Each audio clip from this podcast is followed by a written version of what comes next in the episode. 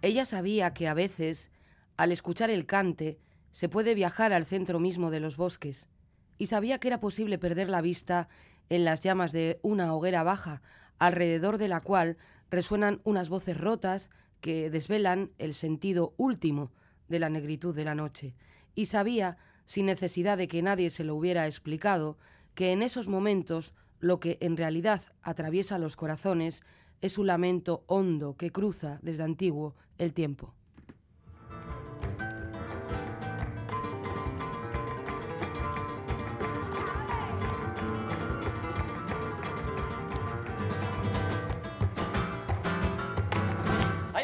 sola,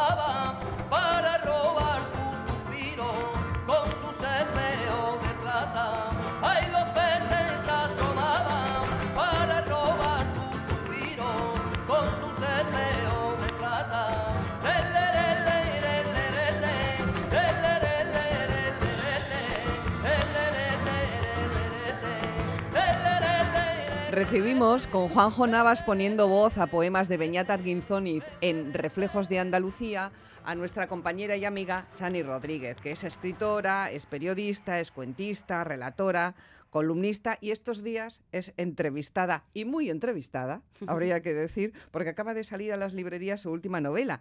Se titula La Seca y mm, ese fragmento que antes de la música sonaba, que ella nos ha leído, pues pertenece a este trabajo, a La Seca.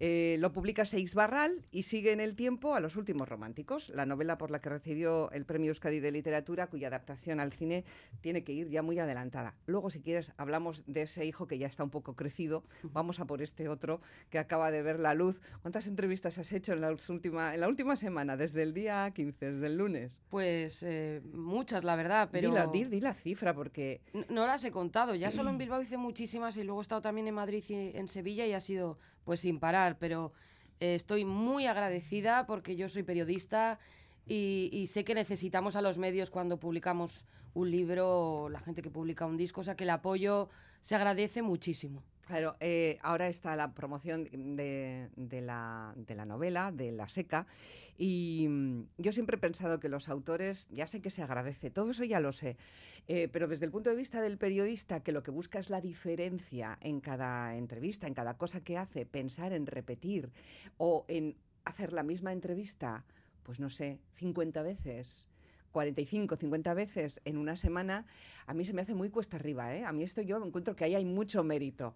Eh, ya sé que se pondrá en algún momento el automático y todas esas cosas, pero hay mucho, hay mucho mérito. Y estás contenta, ¿no? Con la forma en la que ha sido recibida la seca. Sí, bueno, acaba de salir, pero lo que me ha llegado hasta el momento es todo muy positivo, así que estoy contenta, claro. Dicen los críticos de la seca, bueno, hay muchos y dicen muchas cosas más de las que voy a mencionar, que está eh, construida con una prosa, prosa incisiva, que la escritora hace mover el suelo que es una novela preciosa y que eh, responde a un gran logro técnico. Ya sé que también vas a decir que los críticos están siendo muy generosos contigo, pero si no piensas en ti, eh, si piensas con las alas que le dan al libro estos comentarios, ¿esto te hace sentirte más satisfecha con el trabajo que has hecho? ¿Crees que coincide? ¿Te ha sorprendido alguna de las cosas que han dicho? Eh, sí, desde luego. Algunas me, me han sorprendido y me he sentido muy halagada y yo creo que estas críticas eh, ayudan a personas inseguras como yo a que nos desenvolvamos después con un poquito más de, tranquilidad. Eh, dices, bueno, pues si ha gustado a estas personas, quizá no esté, no esté realmente mal, ¿no? O sea, esté bien. Está muy bien. Yo ya les puedo decir desde aquí que está muy bien. La historia, la historia es sencilla, no es simple, es sencilla, y compleja al mismo tiempo, porque es fácil empatizar con la protagonista, que se llama Nuria, la protagonista del libro, y su historia de miedos, de enfados, de desencuentros. La primera descripción es fácil, la que se puede hacer así, ah, la primera lectura, ¿no? Nuria y su madre, juntas en el pueblo de origen de una, de los veranos de la otra, hay naturaleza por todas partes, hay corcheros y alcornoques, un loco suelto, la ira difícil de reprimir, hay sexo furtivo, hay culpa y miedo, hay niños misteriosos al estilo del resplandor. Pero el libro es mucho más que todo eso. Seguramente ese más es diferente para cada una de las personas que lo lee. Eh, y así visto también en perspectiva, ¿qué más dirías tú que tiene tu libro? Pues eh, creo que mm, eh, puede ser una, una, una reflexión sobre, sobre la soledad. Yo creo que estamos todas abocadas a, a estar bastante más solas de lo que nos confesamos ahora mismo, porque da bastante... Y más solas que antes, ¿no? Más Sí. solas que hace, que hace la vida de hace 40 años. Sí, Más pues yo creo que sí, yo creo que sí, la verdad. Mm, Ni siquiera yo lo pienso mucho, quizá por eso luego me, de- mm, me animo a escribirlo, ¿no? Y soy un poquito más, más valiente. Y también hay otra idea relacionada con lo mismo, ¿eh? Que es eh, que a veces tenemos que ser generosas y quedarnos eh, y dejar que las personas que queremos se alejen y quedarnos un poquito más, más solas o solos eh, por ahí. Y en esa soledad, ¿qué es lo que nos consuela? También eh, esa pregunta estaría, estaría flotando en el libro. Pero vamos, en general pienso que puede, puede ser eso. El libro es un libro tan delicado como La naturaleza herida. Eh, es un libro mm, en el que hay mucho mimo y mucha técnica, como decía esa crítica, eh, en cada secuencia literaria. Parece un libro sencillo, ya les decía, pero no lo es. Y esa eh, sencillez que luego desemboca en una reflexión o en un pozo que perdura, se aparece al final de la lectura. Es decir, mientras lees pasa una cosa, pero cuando has terminado de leerla comienza un desarrollo diferente. Y eso me gusta mucho, porque tiene una evolución el libro, ¿no? Claro, todos lo tienen, pero eh, del principio al final, pero luego sigue viviendo, después de que uno ha, uno ha acabado. Por ejemplo, la evolución de Nuria, de la relación que tiene con su madre, que es una relación muy común de las mujeres de nuestra edad, eh, ahora mismo en el mundo, ¿no? Y eso que Nuria es más joven, yo creo que es bastante más joven que yo, pero aún así pues, tiene una relación de cuidados con la madre, de miedos eh, hacia ella y de una responsabilidad que, como te he oído contar en alguna ocasión, es como que las, las- las madres, eh, y si nosotras lo fuéramos también nos pasaría, se convierten en hijas de sus hijas con el tiempo y sus hijas en sus madres, ¿no? Así es, a mí me ha pasado eso y que me- además con la sensación de que pasó de un día para otro, de repente eso era madre de mi madre. Y Nuria, la protagonista, se sobrepreocupa muchísimo, es una angustia. La verdad, la forma de vivir es que todo le da miedo, Y está tan enfadada. está muy enfadada, está muy rabiosa por un lado, está cansada por otro. Y luego con su madre es que, que- que es agónico porque cada paso que da la madre le, le preocupa. Y como son una madre y una hija que tienen una relación muy estrecha, están muy cerca la una de la otra, pues eso al final también a veces estorba, ¿no? Por- agobia. Y mm, además Nuria ya ha decidido, por lo visto, ella por su cuenta, cómo va a ser la vida de su madre. O sea, que Sí. le espera, ¿no? A ¿Qué la es lo que tiene que hacer y cómo va a ser su vida? Eso es. Sí. Y, y se va a llevar una pequeña sorpresa y se va a quedar un poco, pues, eh, descolocadilla. La mezcla de paisajes y modos de ser es marca de la casa Chani Rodríguez, de Álava a Málaga, de Llodio a la serranía de Ronda, la naturaleza, como decíamos, en ambos lugares, el desarraigo y la pertenencia, que están muy presentes en el trabajo y que todos los que somos hijos de la emigración sabemos muy bien de qué, de qué se habla, ¿no? Y, es, también tiene... el, el- hijo del, del migrante tiene una forma diferente de ver el mundo, diferente a la de sus padres y diferente también a la de sus hijos. Sí, eh, yo creo que sí, que es algo que condiciona mucho la, la Está muy experiencia. presente en toda tu obra. Sí, sí, es que claro, yo he crecido ahí, al final lo he ido tratando, me he dado cuenta pues de, eh, de unas, de unas décadas en concreto, después otras décadas, o cuando los personajes son más jóvenes, o cuando o casi ya no, no piensan en la emigración, porque aquí en realidad tampoco se habla mucho de la emigración, pero está muy presente, porque claro, es una chica de Yodio, ya se explica, van a Andalucía, que es el pueblo de la madre, entonces no es que haya ahí un, un corte ensayístico ¿no? en, en el libro, pero condiciona todo. Y mm, es verdad que los hijos de los migrantes, yo creo que tenemos un plus de, de soledad. El otro día me decían, sí, ¿por qué? Yo, pues porque no, no tenemos ese aparato familiar, esa red de tías, de primos, eh, que, bueno, pues eh, si eres además una hija única como yo, se echa de menos. Y mm, sí, a ese, viaje, Yodio, eh, Estación de Gaucín o Jimena de la Frontera, yo creo que de alguna forma u otra, ya, ya lo he contado antes también. Esta vez he querido poner Yodio, ¿eh? porque en otros libros no me había animado, porque siempre ficciono, aunque tenga un punto Sí. de partida autobiográfico, pero no me animaba a ponerlo. Ya eh, cuando terminé los últimos románticos dije, bueno, si vuelvo a escribir algo y aparece Yodio o algo que se parezca a Yodio, pues pongo. voy a decir que es Yodio porque siempre estoy omitiendo el nombre y no puede ser. Oye, desde el corazón de los aviones hasta aquí, hasta la seca, menudo camino, ¿no? ¿Cuánto- ¿Cuántos son? Casi 20 años. Antes Uf. hablábamos fuera de antena de, Jomaja. de estas cosas que casi lle- llevamos ya 20 años haciendo. Ya podés pues, hablar en términos de que- hace 20 años, de hace 30 y de hace 40. Tú no. lo- mientras no digamos eh, cómo es. eh, ya de todo lo interesante que me pasó han pasado 20 años, que decía una mujer que conocía yo.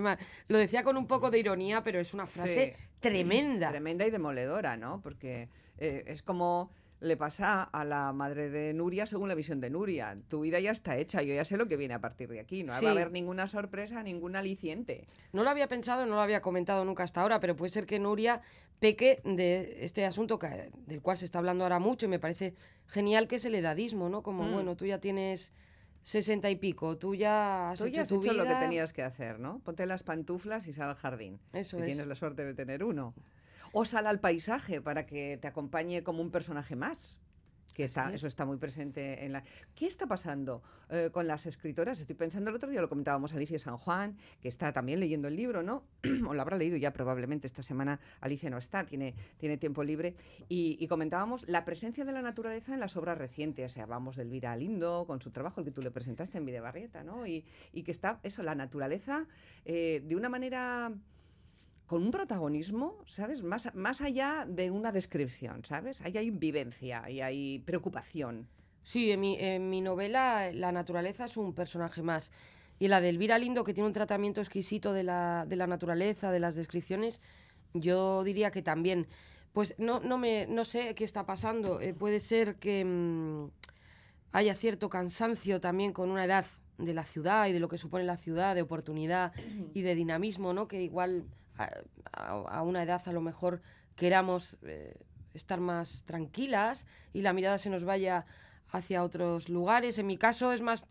eh, bueno, y luego también, claro, está el cambio climático que está arrojando continuamente eh, información sobre la mesa, ¿no? Y lo ha, puesto el paisaje y ha puesto la naturaleza en primer, en primer plano.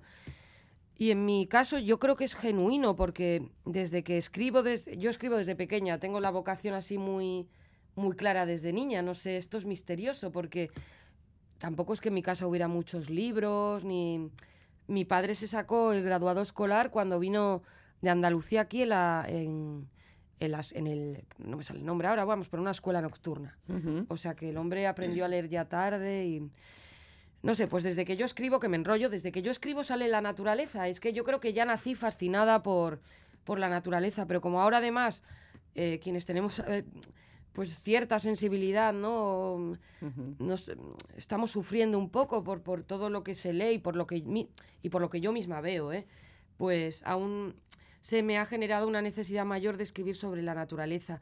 Y el paisaje de esta novela, además, decía lo de genuino porque es la tierra de, de- de- de mi familia paterna, sobre todo, también materna. Corcheros eran, ¿no? Eso es, que son corcheros, es eh, el trabajo de sacar la, la corcha de- del alcornoque es, y es un trabajo muy estético, muy plástico, y siempre me ha llamado la atención, aunque no, enten- no- me di cuenta más, mucho más tarde de que quizá podría tener interés para mi narrativa. Mm. Eh, ¿Cuánto tiempo hace que falta tu padre, Chani? Pues hace ya tiempo, en 2009. En 2009 falleció. Falleció.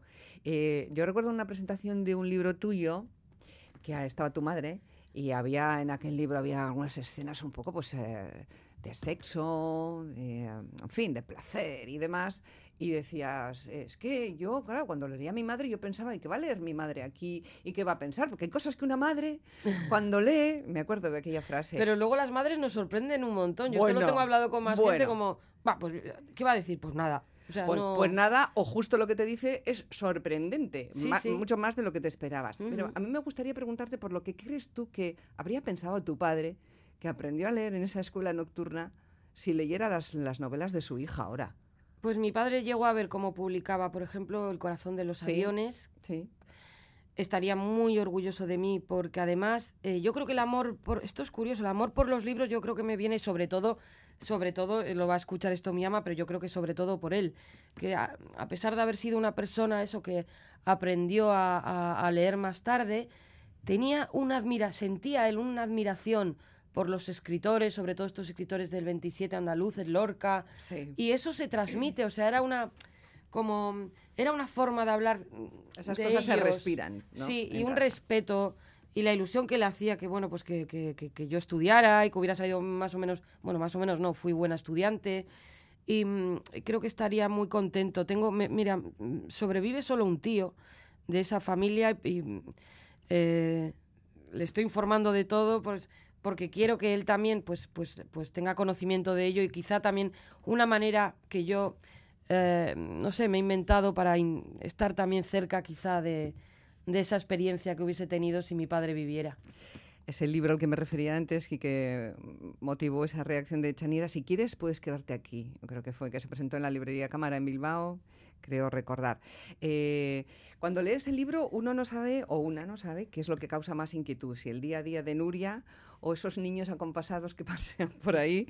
Que los niños, hay que llegar a los niños. Ustedes ya llegan a los niños, que es una invención total, porque aquí cuando te leemos, Chani, siempre mm, buscamos a la compañera, ¿sabes? Y a, y a la vida de la compañera y a su, a su día a día. Y entonces, pues cuando hablo con Iñaki Calvo o con, con- decimos, Chani se adivina en cada página. Se adivina a la autora, ¿no? En, muchas cosas. No adivinamos la página, pero sí eh, los sentimientos que, que alumbran o que se han utilizado para crear literariamente este trabajo, que les recuerdo se titula La Seca.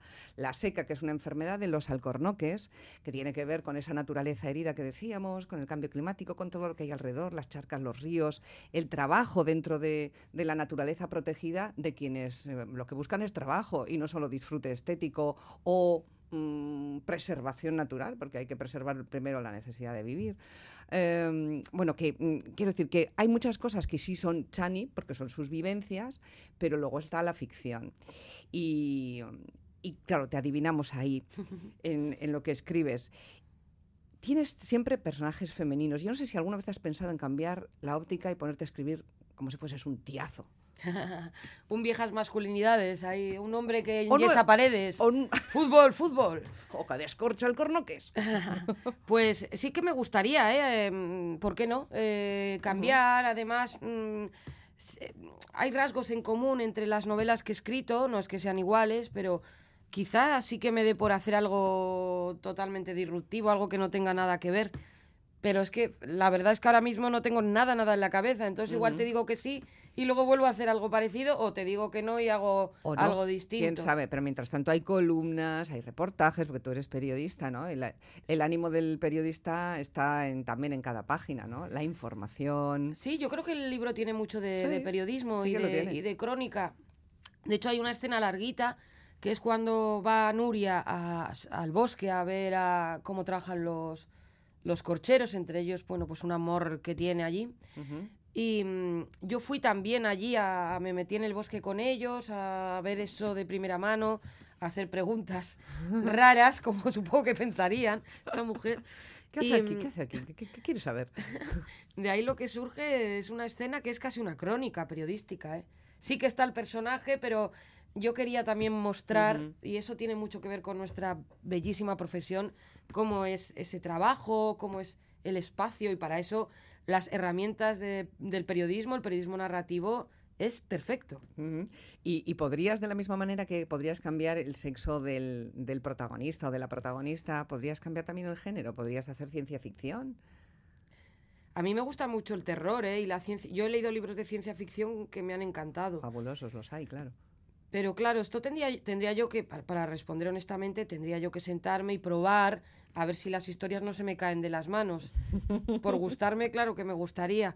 Me mira, hay un libro que- me encanta, que su título se parece al mío, La sequía de Ballard, que es ciencia ficción. Es un, un libro increíble, pero George bueno, muchos- muchos- y el terror, el terror me gusta.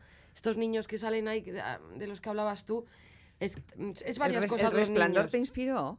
La- Eh, la- las, las niñas gemelas del resplandor. No, no sé de por qué me salió, o sea, no sé por qué me surgió esa idea. Yo creo que algún día unos niños un poco aterradores ahí, extraños. Sí, la, la leyenda que hay en el pueblo es que los niños no pueden ir de dos en dos, pueden ir solos, de tres en tres, cuatro en cuatro, en grupo, pero de dos en dos no.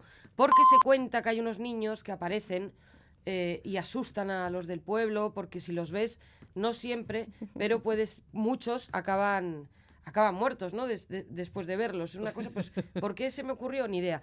La escritura, que yo doy clases de escritura, tiene mucho de oficio, realmente, pero muchísimo, pero tiene algo también misterioso que es yo creo que lo, lo que nos engancha, lo que no se puede explicar. Eh, la seca también es, podríamos decir, aunque ella no lo pensó, ya te he oído en alguna entrevista que tú cuando escribiste la seca pensabas en los, en los alcornoques, pero la seca también puede ser Nuria, porque Nuria está, chica, está tan enfadada. No sé, ¿has estado tan enfadada alguna vez? Yo- No. Me preguntaba cuando la leía, digo, ¿pero por qué está tan enfadada? No así tan enfadada tanto, porque claro, Nuria es un estado ya que se le prolonga durante muchos días. Yo he podido estar enfadada un día y de estos días que dices, "Mm, es mejor que no entre al trapo, es mejor casi que no salga o que no quede con tal porque voy a acabar discutiendo, que te lo... Sabes que te ves tú el mal humor, que vas a la confrontación. Pero claro, lo de Nuria se ha alargado mucho en el tiempo, está... Está enfadada, está frustrada, tiene ya sus cuarenta y pico, tiene una vida que quizá no es la que ella hubiera soñado y ahora le ha dado por decir lo que yo hubiera hecho sí, eh, yo podría haber sido tal sí, y es un poco injusto y, la, y está frustrada y cabreada.